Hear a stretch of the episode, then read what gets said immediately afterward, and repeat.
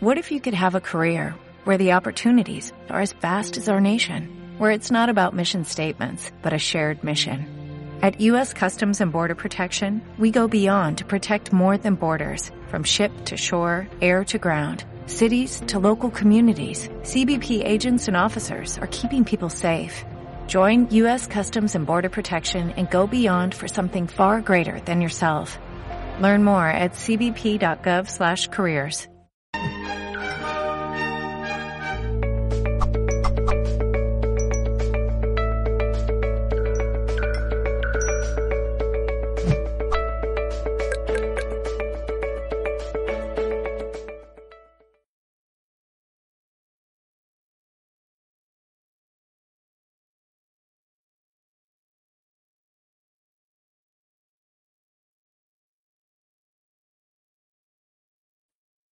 Hola a todos, ¿cómo están?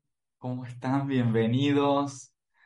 Bueno, acá estamos nuevamente con nuestros queridos amigos de Mindalia. Hoy me voy a presentar, ¿sí? Hoy tenemos un encuentro en este Congreso Vida Serena. Mi nombre es Miguel Furman y soy argentino, tengo 24 años y soy mentor de lo que es el biotransgeneracional evolutivo. Hoy, como dijimos, vamos a hablar de epigenética. ¿Qué es la epigenética y cómo podemos utilizar a esta herramienta para nuestra trascendencia, para la comprensión de lo que somos? Para comenzar con este especial, con este congreso, con esta participación, me gustaría hablar sobre un estudio que se ha realizado hace ya muchísimos años. Científicos comenzaron a desarrollar una investigación sobre el genoma humano. ¿Qué conclusiones se llegaron a tener sobre este estudio? Tenemos dos cosas muy importantes sobre este estudio. La primera es que el 100% del genoma humano tiene un 7% que es esto que somos, nuestra biología. ¿Sí? O sea, imaginen que del 100% del genoma humano, solamente un 7% es nuestra estructura biológica, tal y como la conocemos. Mi altura, mi color de piel, mi color de ojos, de cabello, ¿sí? Mis enfermedades, ¿sí? Aparentemente genéticas. Ya veremos por qué decimos aparentemente. Estos investigadores, ¿qué hicieron? Dijeron, ok, tenemos un 7% que es vital porque es lo que es la biología, lo que somos. Y ese 93% restante, para ellos, era información basura. Qué loco pensar de que el 100% del genoma humano solamente es útil un 7%. Hasta cuando yo escuché y leí sobre esa investigación dije, ¿cómo estos científicos pueden creer que tenemos un 93% de información basura? Gracias a la epigenética, ¿qué, ¿qué es la epigenética? La epigenética primero comprendamos como el estudio de cómo nuestros genes se modifican basados en la información que reciben del exterior. Ese 93% restante de esta investigación no era basura, sino que es información. Información que nos permite sobrevivir. ¿Por qué permite sobrevivir? Porque cada ser humano está programado en términos de supervivencia. No estamos programados para ser felices o para ser tristes o para tener ansiedad, depresión, sino que estamos programados para sobrevivir. Y cada situación que vivimos es una forma de estar en una zona de confort. Así, tal cual. Este 93% restante es la información que guardan nuestros genes para saber cuándo adaptarse. La epigenética, y esto lo comprendimos mucho mejor gracias a un ser maravilloso, un biólogo celular llamado Bruce Lipton. ¿Qué dijo Bruce Lipton? que nuestros genes no nos condicionan, Muchas veces, hablando de síntomas, tenemos la creencia de que, ok, este síntoma es hereditario, es genético, acá hay un desorden genético que te lleva a estar enfermo, pero nada más alejado de la realidad. En realidad, ese síntoma que está viviendo o que yo tengo en mi vida es una forma de sobrevivir. Nuestro transgeneracional, el transgeneracional del que tanto se habla, nuestros ancestros, nuestro clan, nuestra familia, han vivido situaciones mi madre ha vivido sus experiencias, mi padre de, igual manera, mis abuelos y mis bisabuelos también. Y así podemos continuar durante muchas generaciones. Y esa información, esas experiencias que cada uno de ellos vivió, no se pierde, sino que se graba. ¿Dónde nace la revelación de la epigenética? En la comprensión de que nuestras células creíamos en el pasado de que el núcleo de la célula era el que dominaba. Pero, en realidad, cada célula de nuestro cuerpo tiene una membrana celular. ¿Qué le permite hacer esta membrana? Esta membrana está constantemente en comunicación en, dentro de nuestro cuerpo. ¿Comunicación con qué? Esta membrana recibe información de dónde? De mi percepción. Vamos a un ejemplo muy fácil de comprender. Imaginen que ahora mismo ustedes están caminando por, el, por la selva, ¿sí? Por la selva amazónica. Y de repente se encuentran con un animal que es un depredador. ¿sí? Nosotros, ¿qué vamos a hacer? Nosotros tenemos emociones que muchas veces las hemos catalogado como emociones buenas y emociones negativas. Pero no es así tampoco. Las emociones son mecanismos que me permiten adaptarme a mi entorno. Si no existiera el miedo al que tanto le tememos, al que tanto decimos hay que luchar contra el miedo, si no tendríamos miedo, es muy probable que todos estemos muertos, porque el miedo nos permite huir, nos permite escondernos, defendernos, ¿sí? hasta atacar en muchos casos. Entonces, Ustedes están en la selva y de repente aparece este animal, un puma o lo que sea, ¿sí? Van a recibir una, una emoción. Ustedes ven ese animal, lo escuchan, lo sienten y eso va a despertar una emoción llamada miedo. Esa emoción produce un, vamos a decirle como una corriente eléctrica. Esta corriente va a afectar el campo electromagnético y va a viajar directamente a las células. Esa membrana va a recibir ese estímulo electromagnético llamado miedo y le va a dar información al gen. ¿Para qué? Para que el gen se modifique y se adapte a esta situación.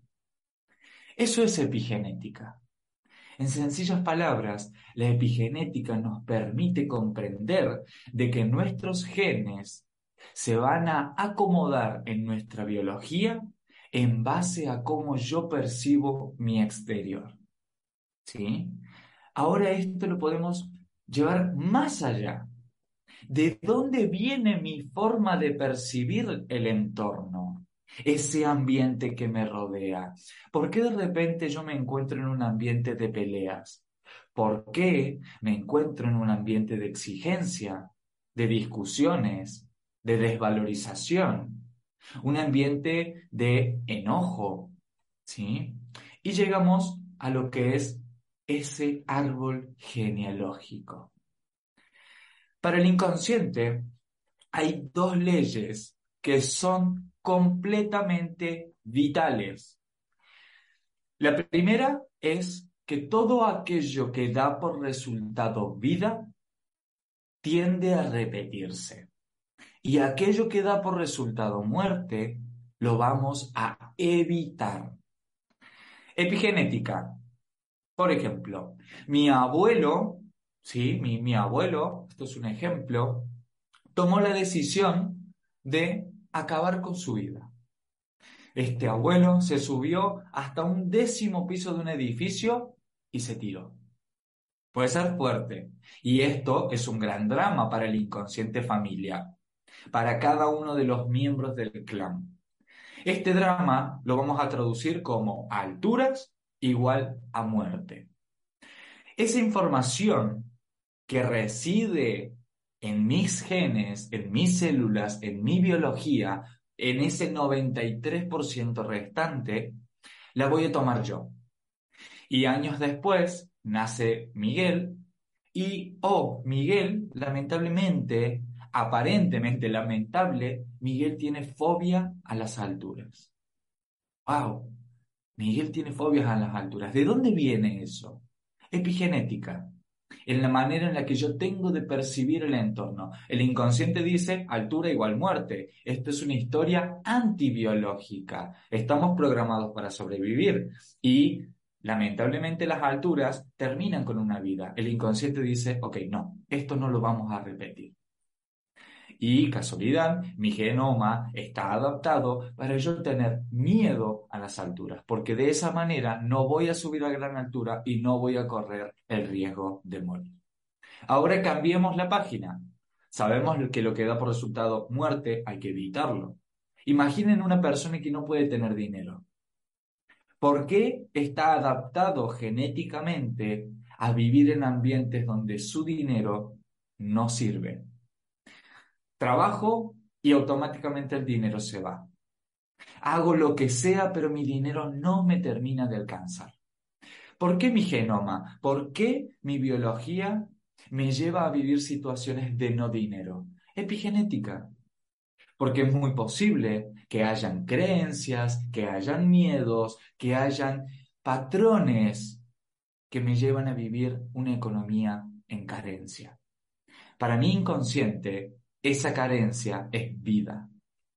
Porque posiblemente, y esto es una historia real de consulta, el bisabuelo o el abuelo fue asesinado por dinero. Y, wow, yo no puedo tener dinero. ¿De qué me está protegiendo el dinero? O el no tener este dinero.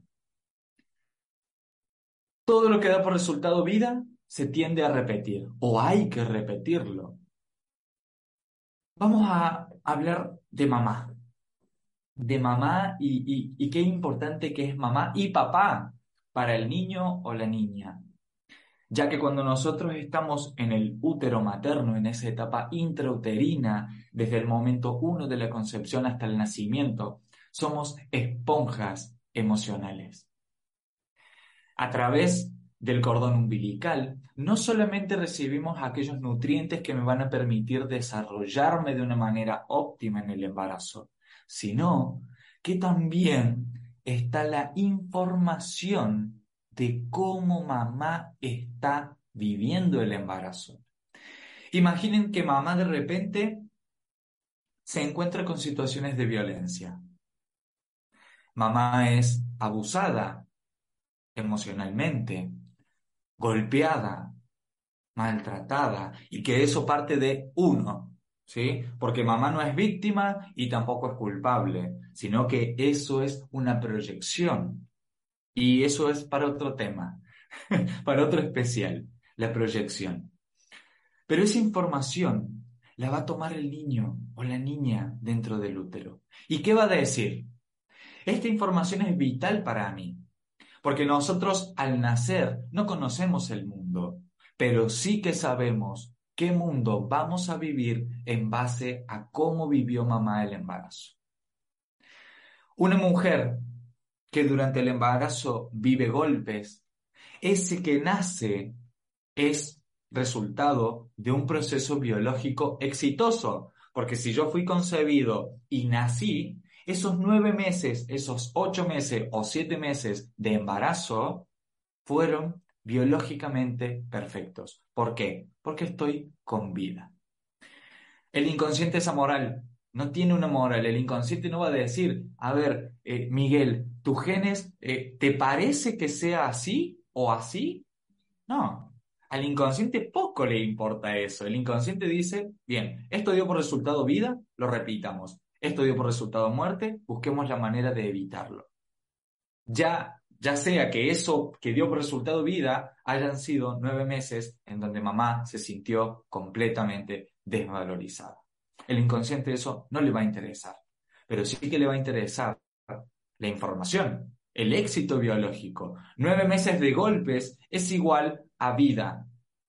Y ese que van a hacer, van a hacer con una información genética que la va a llevar a buscar constantemente situaciones de golpes.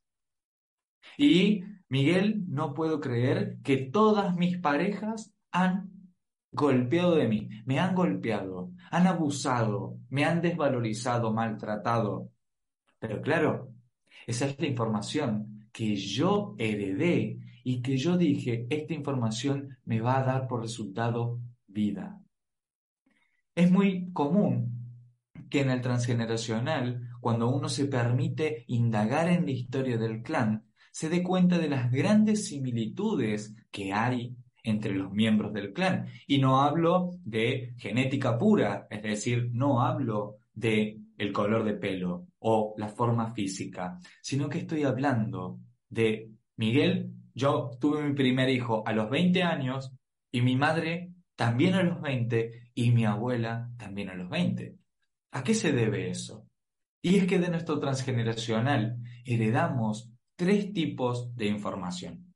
Una información genética, la que ya hablamos, el color de ojos, de piel, etcétera, nuestra biología. La información epigenética, que es cómo voy a reaccionar yo a ciertas circunstancias de mi vida. Y una información psicológica, las creencias del clan, los mandatos, las lealtades, toda esa información la vamos a obtener y la vamos a ir desempeñando o mostrando en la vida cotidiana. Traduzcamos esto a los síntomas biológicos, a las enfermedades, porque a día de hoy existen creencias en donde nosotros creemos que mi síntoma es el azar o un karma o un castigo que estoy pagando. Y no, no es así. Tenemos un gran exponente en la medicina tradicional que se llama Luis Pasteur.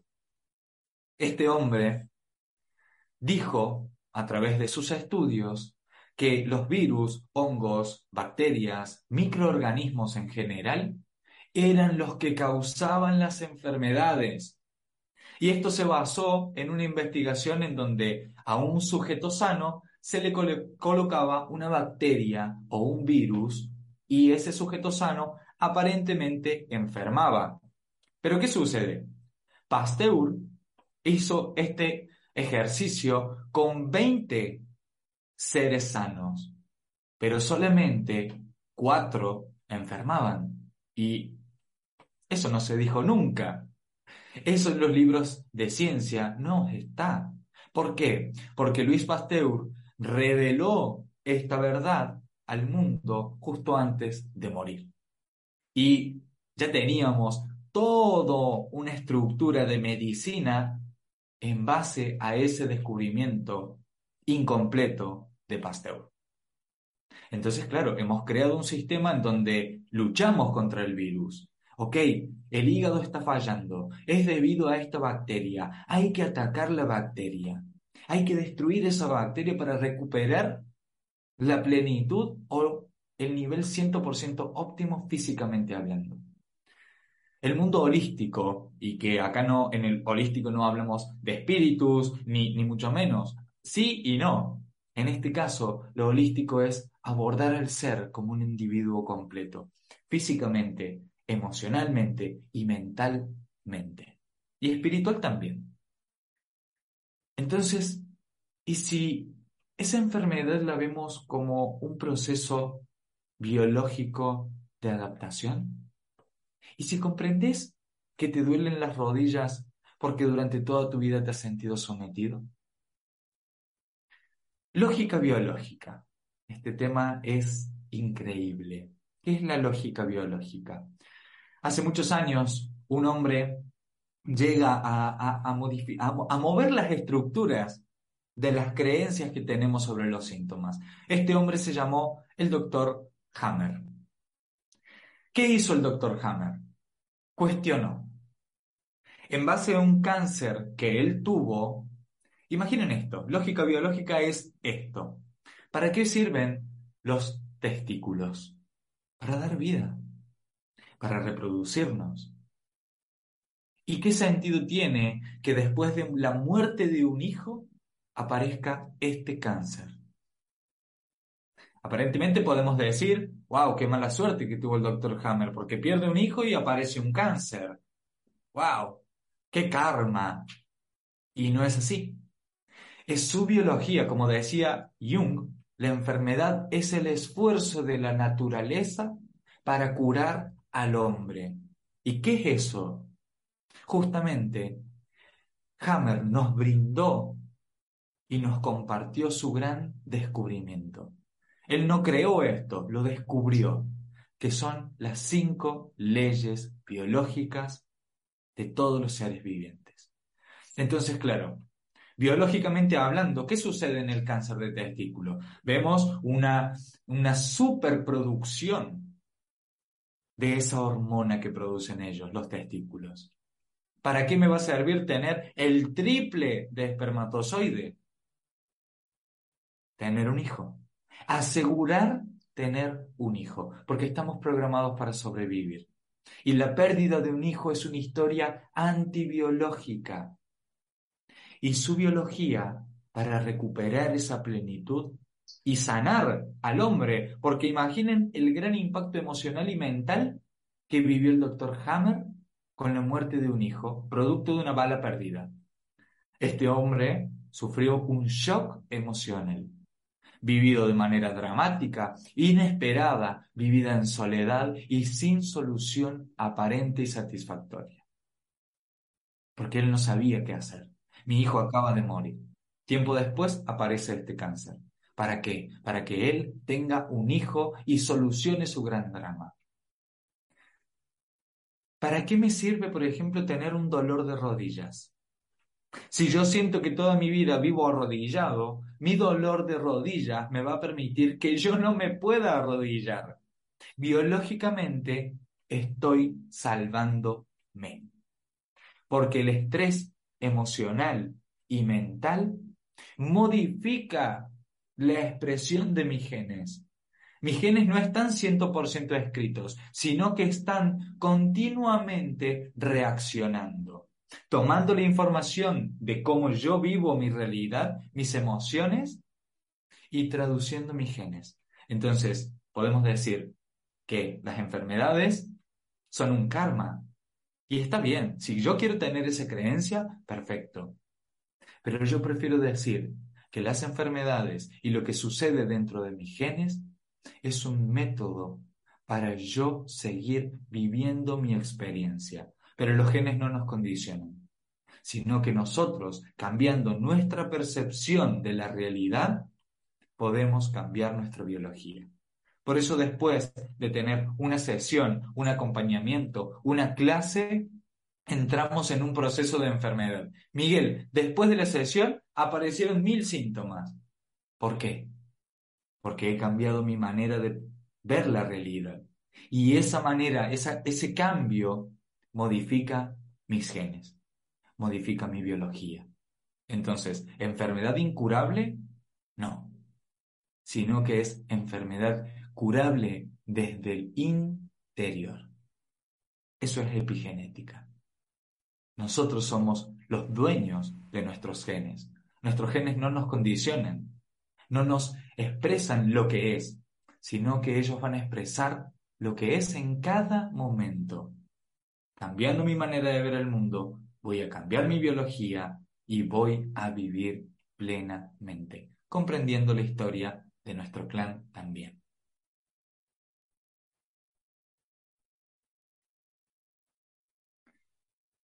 ¿Qué quiero decir con esto?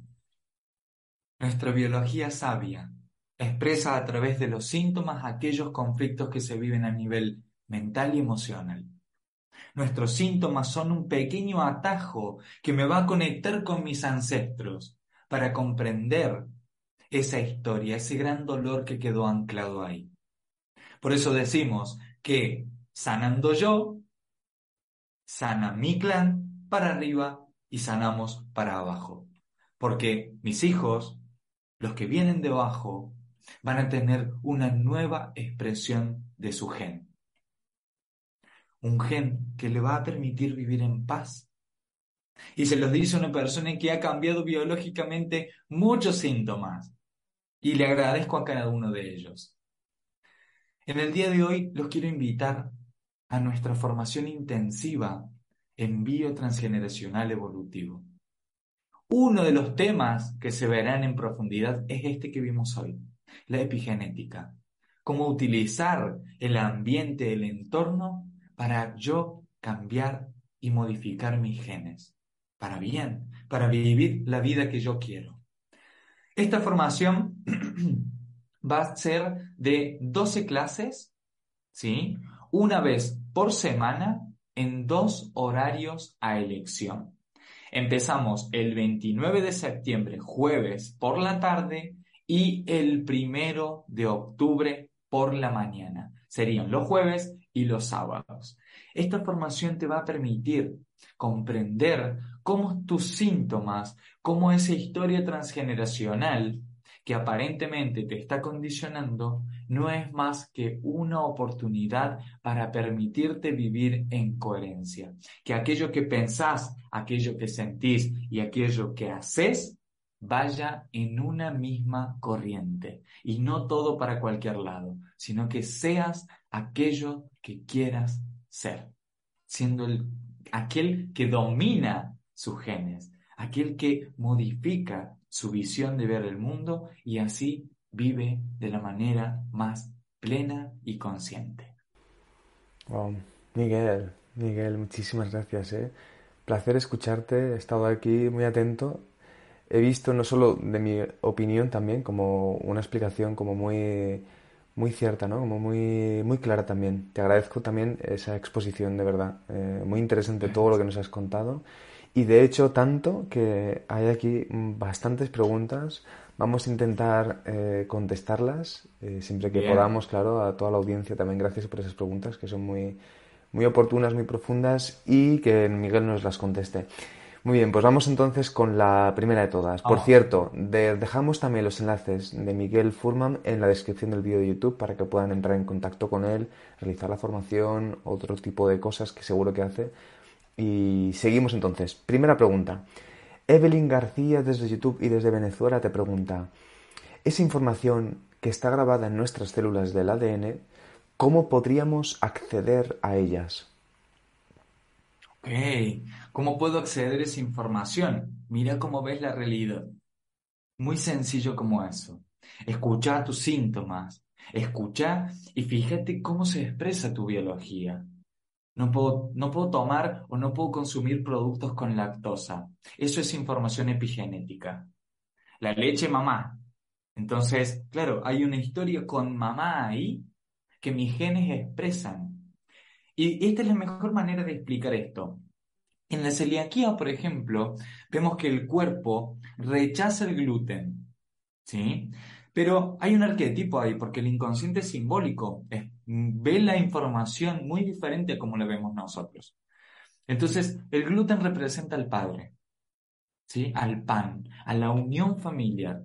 Entonces, mis genes rechazan ese gluten. ¿A qué están rechazando realmente? A papá. La mejor manera de ver esa información epigenética es comprender mi síntoma, es comprender por qué de repente, eh, wow, tengo diabetes o por qué de repente tengo migrañas o un sarpullido. ¿Qué sucede? Eso es conocer la información.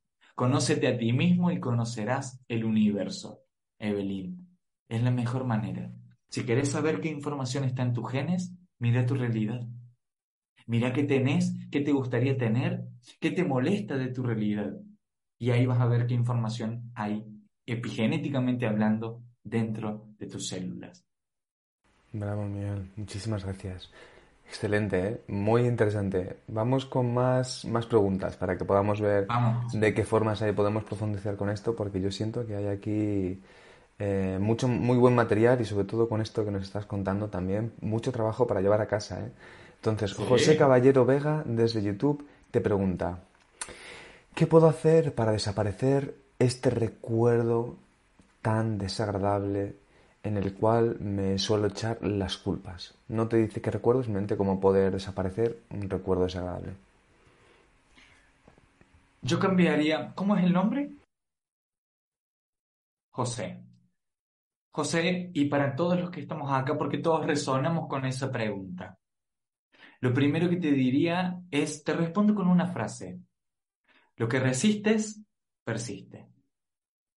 Entonces, José, no es desaparecer esa información, sino comprender esa información como un impulso que te va a permitir vivir en coherencia. La culpa, la culpa es un gran mecanismo que utilizamos los seres humanos para reprimirnos. La culpa no es más que una venda que te muestra o que te esconde el aprendizaje en esa situación. A mí me genera culpa decirle que no a mis amigos, marcar el límite. Y prefiero castigarme, someterme en la culpa antes que decir, ok, le dije que no porque me estoy respetando y validando a mí mismo. Le dije que no porque no tengo ganas. Entonces, José, esos recuerdos, esa información que te genera culpa, en realidad en esa historia está tu trascendencia. Porque ahí hay un gran aprendizaje. Hacemos lo mejor que podemos con lo que tenemos. Pero culparnos es colocarnos esa venda y decir, acá yo tengo la culpa de todo, como yo hice algo malo, merezco el castigo. Pero no, no hiciste nada malo, tampoco nada bueno. Va a depender de la percepción de cada uno de lo que es malo y lo que es bueno. Pero lo que pasó, tomalo como una forma que te va a ayudar a vivir de la manera que vos querés vivir. Habría que ver cuál es la culpa, qué es lo que le genera culpa. Pero fíjate que en esa situación, de la manera en la que lo llevaste, hiciste lo mejor que pudiste. Y si no lo hiciste, ¿qué hay de aprendizaje ahí para hacerlo mejor más adelante? Utilicemos el pasado, el aparente pasado, para nuestra evolución, no para castigarnos, sino para comprendernos aceptarnos y hacer aquello que queremos hacer. En coherencia. Gracias, gracias, gracias, Miguel. Vamos con más preguntas. Mira, Rod desde YouTube y desde Perú, desde Perú te pregunta cómo poder salir, porque dice que lleva luchando ya mucho tiempo, de la dependencia emocional. Ok, bien.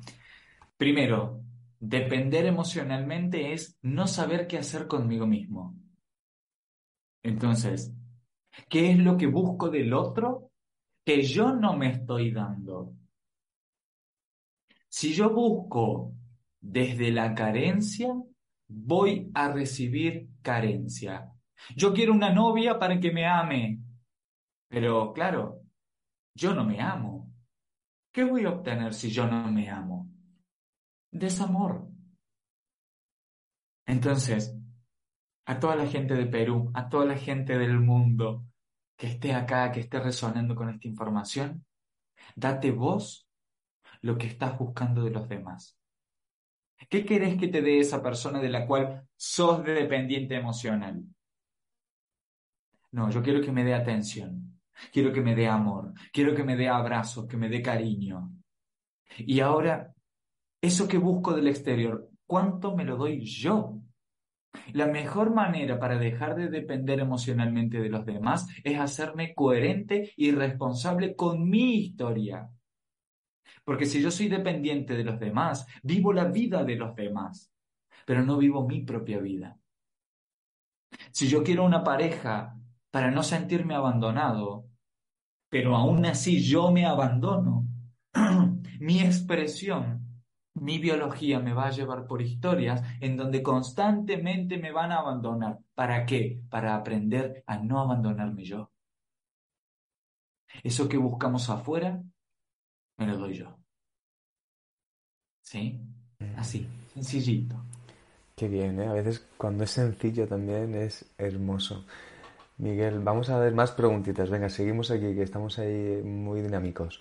Mira, Mercedes Matos desde YouTube te, te pregunta. Bien. Me identifiqué, me identifico que tengo las heridas de la, ah, sí, identifiqué que tengo las heridas del abandono y la humillación más marcadas y quiero sanarlas. ¿Cómo podría usar la herencia epigenética a mi favor? Gracias. Bien, perfecto. Primero, proyecto sentido. ¿Qué es el proyecto sentido? Es básicamente el estudio de lo que sucede nueve meses antes de la concepción y hasta los tres años de vida. En esa etapa, lo que nosotros vamos a hacer es observar la realidad. En la etapa intrauterina recibo la información de cómo está viviendo mamá y papá. En los primeros tres años de vida voy a ver cómo se desenvuelve papá, cómo se desenvuelve mamá. Las heridas son aprendizajes, son herencias que hemos tomado para sobrevivir. Yo aprendo, ¿sí? En el, a ver, en el rol de víctima yo voy a decir, mi madre me abandonó y mi padre me humilló o viceversa o quien sea. ¿Sí? ¿Y por qué digo víctima? Porque estoy, estoy creyendo de que lo que sucede externamente está separado de mí. Una mente dual. La mente dual cree que acá Mani está del otro lado y yo estoy acá.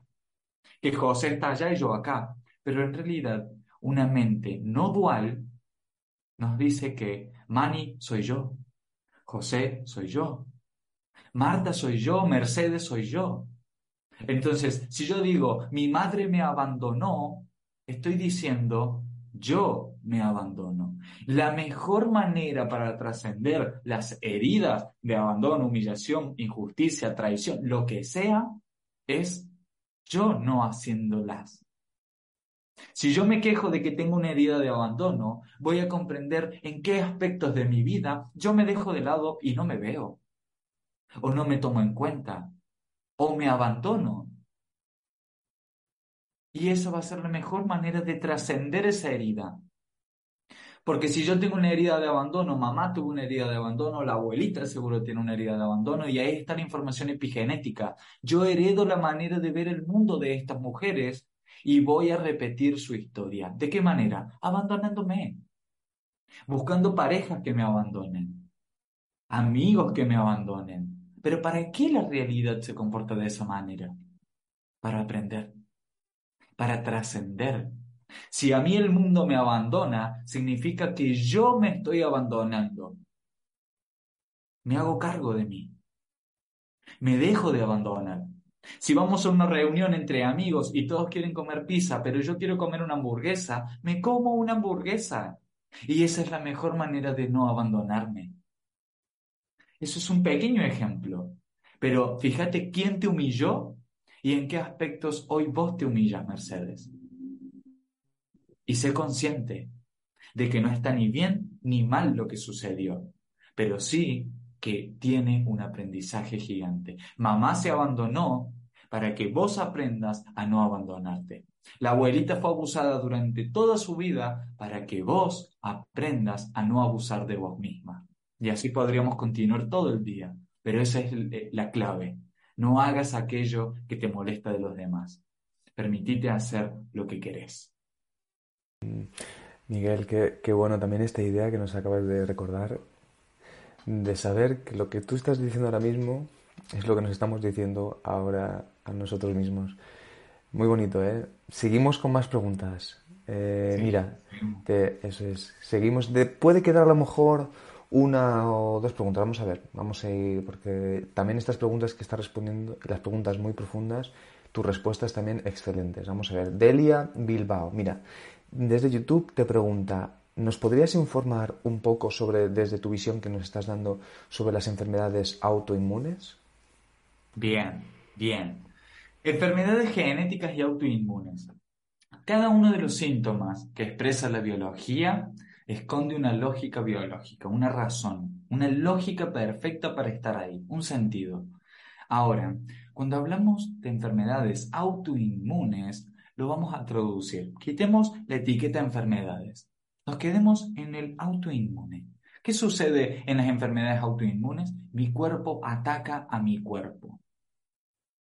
Lo traduzcamos. Yo me ataco a mí mismo. Detrás de las enfermedades autoinmunes existe una gran desvalorización, en donde yo no sé para qué estoy acá, para qué estoy vivo. Todo lo que hago sale mal. Mis relaciones van mal. Entonces, primero es ese, ese sentido que es muy general, porque cada uno de los síntomas que hablamos tiene una lógica perfecta y atiende una necesidad única. Por eso es importante saber el diagnóstico médico y por eso yo abrazo a cada médico, porque gracias a ellos podemos trabajar complementándonos. ¿Sí? Acá ni la biodescodificación pretende ser medicina, ni la biodescodificación pretende que los médicos dejen de existir. ¿Por qué? Porque nos necesitamos mutuamente. Entonces, lo primero es saber qué síntoma está ahí, para comprender su sentido. Pero al fin y al cabo, cada enfermedad nos indica que nos hemos desconectado de nosotros mismos, nos hemos alejado de lo que queremos hacer, nos hemos reprimido y nos hemos desvalorizado, atacado, criticado y juzgado a nosotros mismos. Muy sencillo, las enfermedades autoinmunes esconden una gran desvalorización por lo que me sucede en la vida, porque me siento víctima de la vida. Y nuevamente vamos a eso. ¿Para qué me sirve mi síntoma? ¿Qué es lo que no me permite hacer esta enfermedad? ¿Qué es lo que sí me permite? Y en eso que no me permite hacer está la sanación. Porque si mis rodillas no me permiten arrodillarme, ahí está la solución. Yo vivo de rodillas y ellos me están ayudando a no hacerlo. Por eso los invito a mi Instagram, a mi Facebook, para que lean sobre los síntomas, porque ahí subo cada post, cada videíto y en el curso, obviamente en la formación, comprendemos todos esos sentidos que están ahí en la biología, para cada uno. Miguel, placer, ¿eh? Qué honor, de verdad, poder escucharte reconocerme también en ti, en todo lo que dices. La audiencia y yo estamos aquí ahora mismo en puro gozo. Si yo estoy en gozo, la audiencia también. Y yo de momento me, he gozado muchísimo tu explicación, de verdad. Muchísimas gracias. ¿eh? Un placer poder escucharte. Y seguro que podemos verte en otra ocasión aquí en Mindalia o en otros sitios, sino por ejemplo, como dices tú, siguiéndote, siguiéndote en tus redes, que las vamos a dejar en, las, en la descripción del vídeo de YouTube. Ahí ya están para que puedan seguir a Miguel Furman. Y ahora sí, Miguel, llegamos al final. Entonces yo lo que te quiero pedir es que nos des una última idea como cierre, como colofón, y que después te despidas de la gente que te está escuchando. Muchas gracias. Bueno, a ver, Primero para mí, es un placer estar acá con todas las personas valientes, porque hay que ser valiente para escuchar esto. Hay que ser valiente para atreverme a cuestionar mi síntoma. Hay que ser valiente para decir, esto me va a ayudar a mí para mi trascendencia. La idea general es, primero, que nuestra biología no tiene ni un desperfecto, ni nada. Tu cuerpo es tal y como es porque es lo que mejor le sirve. Tu biología, con sus síntomas, con sus dolores, con sus malestares, y fuera de lo biológico, con sus conflictos, es lo que es. ¿Para qué? Para yo aprender. Esto es como un gran videojuego. Como decía Einstein, la realidad es una ilusión muy persistente. Los toltecas decían lo mismo. Cada vez que uno abre los ojos, empieza a soñar. Este juego, esta realidad, esta Matrix que nos hemos inventado y que cada uno tiene su propia Matrix, que coexistimos, pero cada uno crea su realidad, está ahí para nuestra evolución personal, transgeneracional, porque al fin y al cabo, si hablamos de proyección, yo soy mi abuelo, yo soy mi abuela, yo soy mis padres, Yo soy el clan completito como es. Entonces, no juzgues tu realidad, las relaciones que tenés, el trabajo que tenés, porque eso está ahí para que vos continúes con vida. Pero si no te gusta esa realidad, indagá, indagá. Comprende que en ese aparente malo está lo bueno en vos y que eso lo necesitas para conocerte a vos mismo, porque durante mucho tiempo nos hemos perdido en esta ilusión y creemos que la afuera no somos nosotros, que mi enfermedad llega porque, bueno, me tocó a mí, porque mi páncreas decidió atacar mi biología y, oh casualidad, hoy tengo diabetes y no genero insulina. ¿Para qué me sirve eso? ¿Para qué cosa buena me sirve esta realidad que yo estoy creando?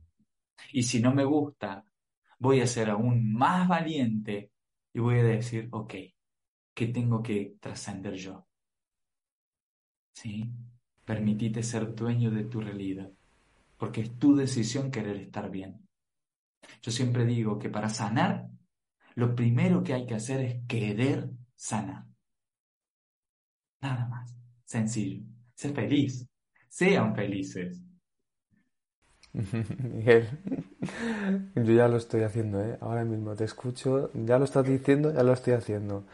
Y gracias de verdad. Siento que has dejado muchos mensajes hermosos Ahí mm, la emoción está brotando y, em, y también esto que nos invitas a indagar.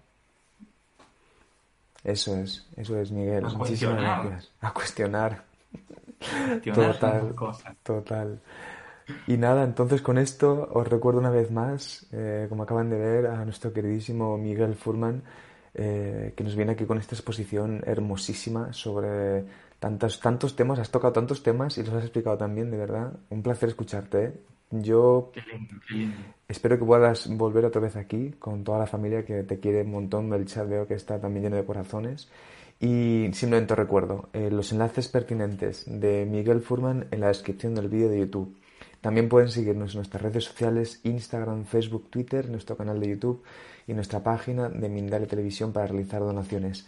Y nos despedimos, nos despedimos aquí con unos mensajazos, unos mensajes de estos para volar un ratito, pero bajar a tierra, traerlo a la tierra también. Gracias, y expresarlo. Y expresarlo, eso es, total. Un placer, ¿eh? A ver si nos encontramos un día, si no es en físico, en digital, da igual, porque como somos uno, y tú nos lo has recordado muy bien, qué bonito todo, ¿eh? De verdad, Miguel, un placer. Ah, muchas gracias a vos, Mani, a toda la comunidad maravillosa de Mindalia a las chicas también que están del otro lado, a ustedes que están acá resonando con esta información.